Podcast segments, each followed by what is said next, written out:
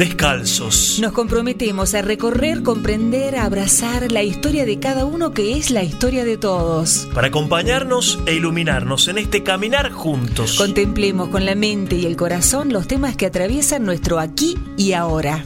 Nos descalzamos. Pandemia de fe. ¿Y por qué pandemia de fe en este episodio? Porque, bueno, seguramente como nosotros también ¿Te has preguntado dónde está Dios en medio de esta pandemia? ¿Dónde está Dios? ¿Dónde está que no nos escucha en las súplicas, en esa oración que hicimos por ese ser querido, ese familiar? Y sin embargo, también partió. Nuestra fe también entonces parece debilitarse, enfermarse, y por eso hablamos de pandemia de fe, Padre. Adriana, nos han movido la estantería. ya lo creo.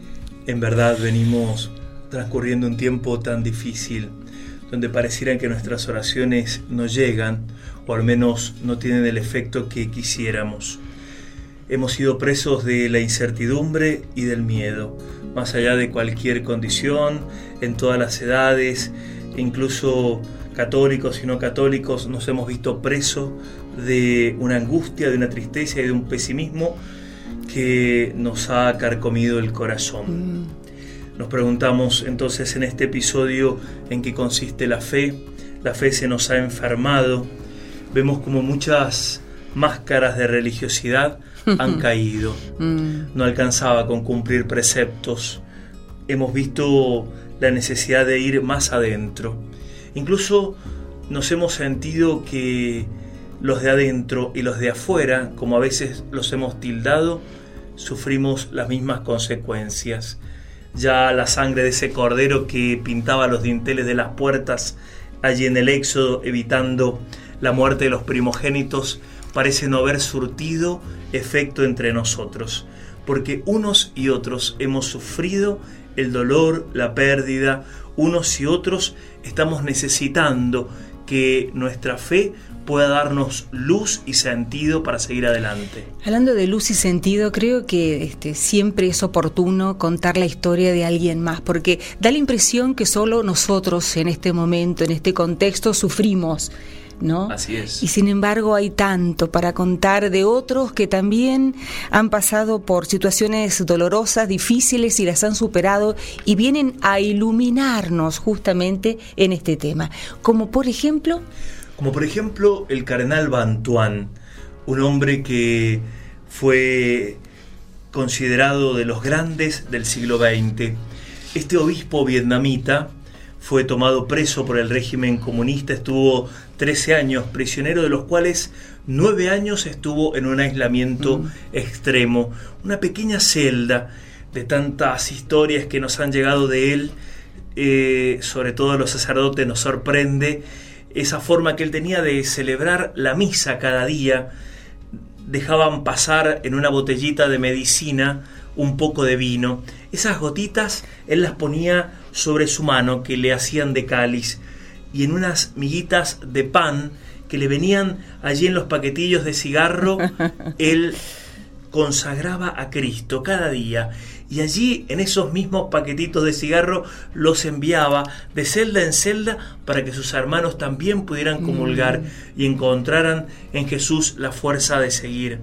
Cardenal Bantuán está iniciada su causa de beatificación, pero él nos muestra cómo en situaciones extremas y duras la fe es luz y es sentido para nuestra vida.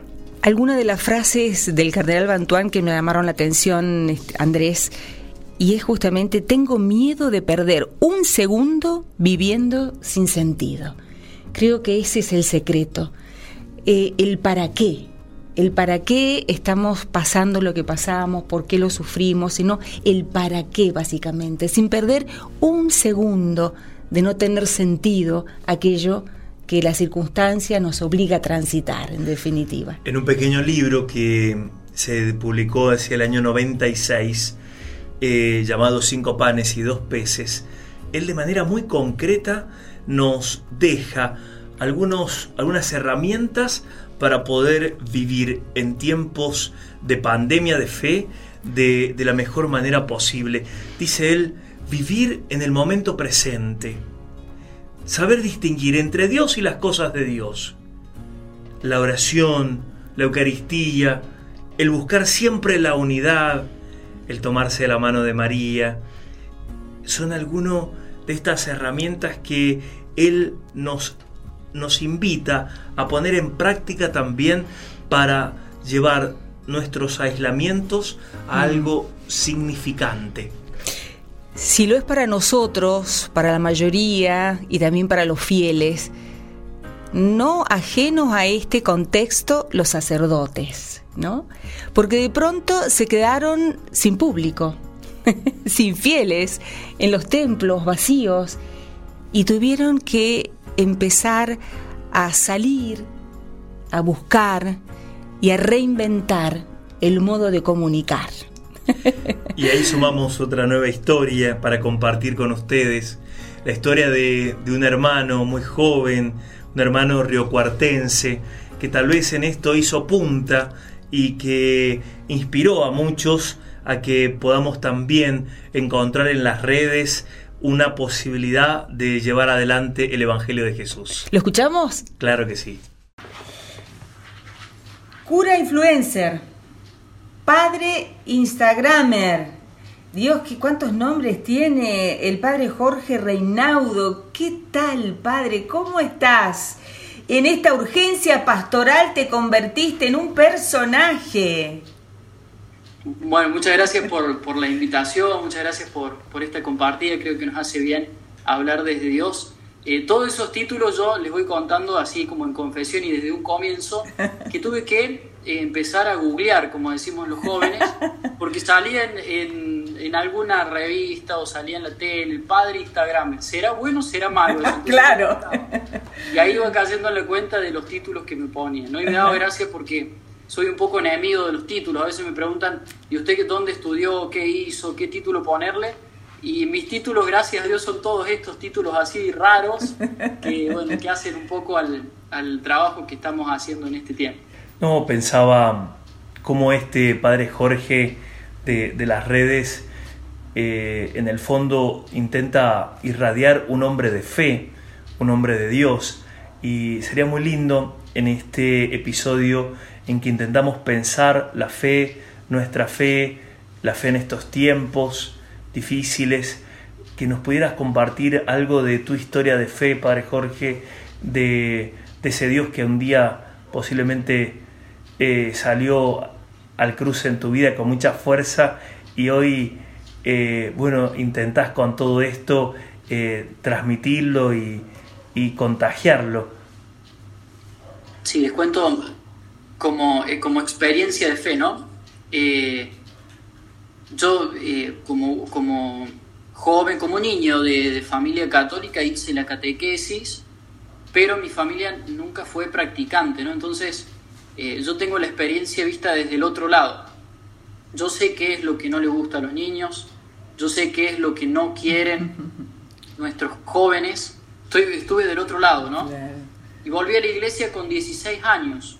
Eh, y esa vuelta a la iglesia fue por razones de, por conflictos familiares, ¿no? Entonces empezaron a unir mis padres y yo llegué a la iglesia como obligado con 16 años, ¿no? Yo he hecho la confirmación a los, 11, a los 10 años y la comunión a los 11 años. Y, de esa vuelta a la iglesia ya fue, eh, bueno, como les decía, por, razones familiares y fue como distinta, ¿no? Entonces, yo no puedo no pensar en todos los que están fuera de la iglesia, en todos los que, los que han estado o, los que están enojados con la institución o los que están eh, lejos de Dios o que creen que no pueden estar cerca de Dios. Esa es la, esa es la razón. Entonces, en ese, en ese camino de fe donde yo vuelvo y donde me encuentro con una comunidad viva, con una comunidad alegre, con un sacerdote que sonreía, yo siempre lo, lo remarco esto porque fue como un antes y un después en mi vida de fe. Un cura que era alegre, compartiendo su vida con jóvenes, me llamaba la atención, a mí me impactaba esa vivencia sencilla de la fe. Incluso mi vocación surge ahí porque eh, yo lo veía él feliz y yo, este, siendo adolescente, quería ser feliz también. Estaba en búsqueda de la felicidad. Entonces fue como el primer cuestionamiento vocacional. ¿no? Eh, tenemos crisis por ahí de, vocaciones, digo yo, bueno, nos hacen falta curas eh, referentes y alegres para, para, que llame la atención y para que los, los mismos jóvenes elijan ese camino, ¿no? Eh, así que bueno, mi, mi encuentro, mi, mi fe en, en, este tiempo eh, tiene que ver con eso, ¿no? Con, con un Dios que me busca estando yo lejos, estando muy lejos de la estructura de la iglesia, estando muy lejos de una vivencia sana de la fe, una vivencia eh, bonita. Yo, yo estudié a Dios, ¿no? En la catequesis lo estudié. No lo viví. No, tuve una vivencia. Claro, entonces eh, yo creo que, que, la, el encuentro con Dios a, esos 16 años tiene que ver con eh, una experiencia de Dios y que eso me marcó para toda la vida. Bueno, acá estoy, ¿no? Padre Jorge, justamente el episodio de hoy tiene como título Pandemia de Fe desde el diagnóstico que estás haciendo, exacto. Eh, esto de sentir que no hay un lugar donde ir, eh, no es un quédate en casa, es un ir a la casa de del padre en todo caso, o esperar que alguien nos venga a buscar ese padre o quien representa a ese padre. Eh, según tu mirada y tu experiencia de fe, ¿cuál es la cura para esta pandemia de fe? Bueno, eh, eh, lo, primero que, se me ocurre así como compartirles es que estamos en un, en un momento oportuno de la evangelización. ¿no? La pandemia es un momento oportuno de la evangelización. Recién he hablado de un lenguaje sacramental que hemos perdido. Primero nos ha movilizado todas las estructuras, ¿no? Pero la gente no ha perdido la fe. La gente no ha perdido la fe. Y por el contrario, nosotros tenemos, y lo voy a decir en términos como mercantiles o económicos, que suenan más fuertes y, bueno, impactan un poco más, nosotros tenemos un producto que la gente necesita en este tiempo. Porque Dios trae paz y la gente la necesita, porque hay mucha gente que tiene miedo, porque hay mucha gente que se siente sola, porque hay mucha desesperanza.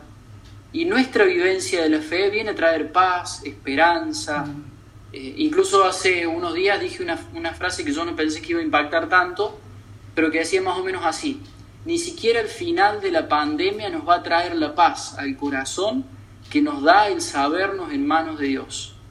Una frase que le dije en, en las redes y que yo vi que impactó porque es cierto, queremos que termine todo esto que estamos viviendo, pero en realidad hay, hay como un, un deseo muy profundo de Dios en el corazón de todos y nosotros tenemos eso para compartir, ¿no? Entonces, eh, cuando muchos eh, vieron la pandemia como una oportunidad de cerrar iglesias, de empezar a tener problemas económicos, padre, si te toca administrar una comunidad, sabes lo que es en pandemia.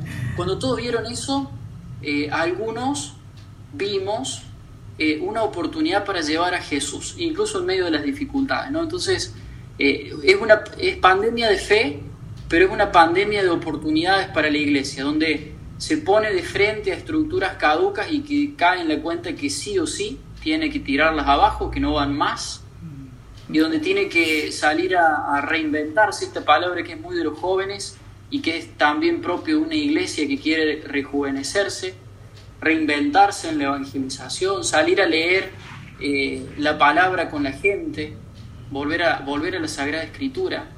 Eh, y bueno, siempre intentando eso, ¿no? Llevar a Jesús y, la persona, la persona de Jesús, la humanidad de este Jesús que, que se compadece, que sale a buscar al que no está, que tiene misericordia, que Jesús que llora, ¿no? E, e, ese, ese Jesús es el que, el que a mí me, me conmueve eh, compartir en redes. Padre Jorge, la verdad un placer, nos has animado muchísimo y sobre todo a, esta, eh, a este desafío de poder este, llevar la, la, palabra, llevar más que la palabra, llevar al propio Jesús de una manera diferente. Nos anima, nos da esperanza eh, y, y, bueno, eh, y además tu generosidad para, para, poder contarnos, porque le decimos a la gente que previo a la entrevista también nos has dado y nos has regalado un par de herramientas, tips, etcétera, para que esto funcione de la mejor manera y se cumpla el objetivo, ¿no? Así es que, bueno, millón de gracias, porque además era obvio que tenía que ser de Córdoba el cura Instagramer, no hay nada, no hay nada que hacer. O sea, un sanjuanino en esta no, no me lo imagino, tenía que ser cordobés. Cordobés, Cordobés, tiene que ser Cordobés. Gracias, Padre Jorge, de corazón por estar ahí, gracias por todo lo que haces. Nos regalás para aquellos que estamos buscando encender el corazón en la fe. ¿Cuál es tu oración que más te ayuda a llegar a Dios?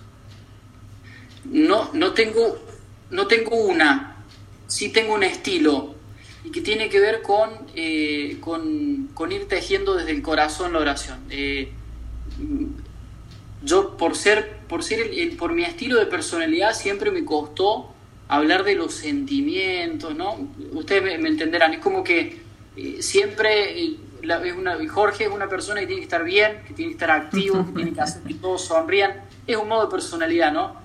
Y como dicen también estos dichos y estos refranes populares, la procesión va por dentro. Mm. Entonces, en todo este tiempo, siempre me ha ayudado muchísimo contarle a Jesús cómo está mi corazón, qué voy sintiendo, ¿no? Eh, incluso contarle de mis miedos, contarle de, de, de mis fracasos, reírme de mis fracasos, me ha hecho muchísimo, pero muchísimo bien en la oración. Entonces, eh, no tengo una oración o una repetición así, sino ir diciéndole, mira, Señor, te quiero contar esto que me pasó, que ya lo conocí, pero ayúdame a reírme también. Y le voy contando eh, esas situaciones. Sí, esa, es mi, oración cotidiana. Bueno, muchísimas gracias. muchas, pero muchas, Bueno, por ahí este, nos sentimos mal, ¿no? Decimos, bueno, realmente eh, parece que estamos solos en esto de la incertidumbre, de nuestra fe tan enferma, tan débil. Y sin embargo hay personajes históricos, bíblicos, que nos muestran que, y sí, podemos dudar. Y después convertirnos en apóstoles de la fe como el propio Tomás, que justamente no estaba reunido con el resto de, sus hermanos apóstoles cuando se les apareció Jesús y le contaron esta historia y dijo, no, no, a ver, yo ver para creer, ver para creer y después poder transformar esto en creer primero para ver después. Así es, porque es tan fuerte el dolor, es tan fuerte el dolor que muchos hermanos sufren que pareciera como eclipsarse Dios. Le pasó a Tomás. Él lo había visto a, su amigo crucificado, destrozado. ¿Qué le vienen a decir que había resucitado? ¿Sabes cuántos hermanos con las pérdidas que han tenido les cuesta en verdad poder volver a ver a un Dios vivo resucitado? Todos somos Tomás cuando atravesamos la noche oscura del dolor. Y allí Jesús se le presenta y le va a sanar esa incredulidad. Me quedaba una cosa también allí dando vuelta. La comunidad apostólica, la que le transmite el mensaje de, de vida a Tomás, ¿habrá sido lo suficientemente convencida y convincente para anunciar que Dios estaba vivo? Y seguramente es la pregunta que nos hacemos todos, ¿no? Porque también cada uno de nosotros es testigo y testimonio. ¿Eh? para llevarle al otro esta, esta posibilidad de creer aún sin ver. Y en eso somos todos responsables. Decía el filósofo Nietzsche, filósofo de la muerte de Dios, yo sé que Dios está muerto, me basta acercarme un domingo al atrio de las iglesias y verle la cara cuando salen de misa. durísimo, durísimo. A veces nuestra comunidad no logra, no logra expresar mm. eh, esta fe en un Dios vivo que a pesar del dolor sigue sosteniéndonos, sigue tomándonos de la mano, sigue invitándonos a ir adelante. Hay una oración que dice como Tomás y la vamos a compartir y es, como Tomás, también dudo y pido pruebas, también creo en lo que veo, quiero gestos, tengo miedo, solicito garantías, pongo mucha cabeza y poco corazón. Pregunto, aunque el corazón me dice, Él vive. No me lanzo al camino sin saber a dónde va, no. Quítame el miedo y el cálculo, quítame la zozobra y la lógica, quítame el gesto y la exigencia, dame tu espíritu, y que al descubrirte en el rostro y el hermano, susurre ya convertido, Señor mío y Dios mío. Ojalá que esto sea justamente el remedio para nuestra pandemia de fe, que podamos reinventarnos, en nuestra, en, nuestra relación con este Dios que parece que se esconde y sin embargo está más cerca nuestro que nunca. Un Dios que, dice el Papa Francisco, que puede sacar de los escombros de nuestra existencia hmm. una bella obra de arte. Y eso es posible si lo dejamos actuar, si lo dejamos que Dios sea Dios, si le decimos, Señor, yo no veo, yo no puedo, yo no doy más. Entonces Dios dice, yo sí veo, yo sí puedo, yo sí quiero. Y allí se da el encuentro de corazones. Y allí se da la fe verdadera, que es mucho más que un montón de ritos y normas y prácticas, que es vínculo, que es amistad, que es caminar juntos. Esa es la fe que salva, esa es la fe que da luz y sentido. Y además, bueno, creo en aquello que dijo, yo estaré con ustedes hasta el fin de los tiempos. Lo creo realmente, lo siento en mí, porque creo que en esto también hay una práctica, una práctica de fe, un habituarnos a ver, porque a lo mejor en este momento, en este contexto, nos cuesta, pero seguramente si miramos nuestra vida anterior, en todo lo que nos ha ido pasando, podemos experimentar la presencia de Dios en alguna situación de nuestra vida. Y sigue estando, sigue estando, no se va, no se muda, ¿eh? no se muda. Jesús no es un personaje obsoleto del pasado. Él camina con cada hombre y con cada mujer y en todas las circunstancias de la vida. No hay nada ni nadie que haya podido quedar excluido nunca del amor de Dios. Por eso en este episodio queríamos proponerte nuevamente la fe como luz y como sentido. Y si sentís que se enfermó esta fe como se ha enfermado el mundo entero, que hoy puedas de nuevo mirar a lo profundo de tu corazón y encontrarte con ese Dios que está allí y dejarte alcanzar por su novedad. Dios es siempre nuevo y su presencia te sorprenderá en tu vida. Y nuestra fe superará la pandemia.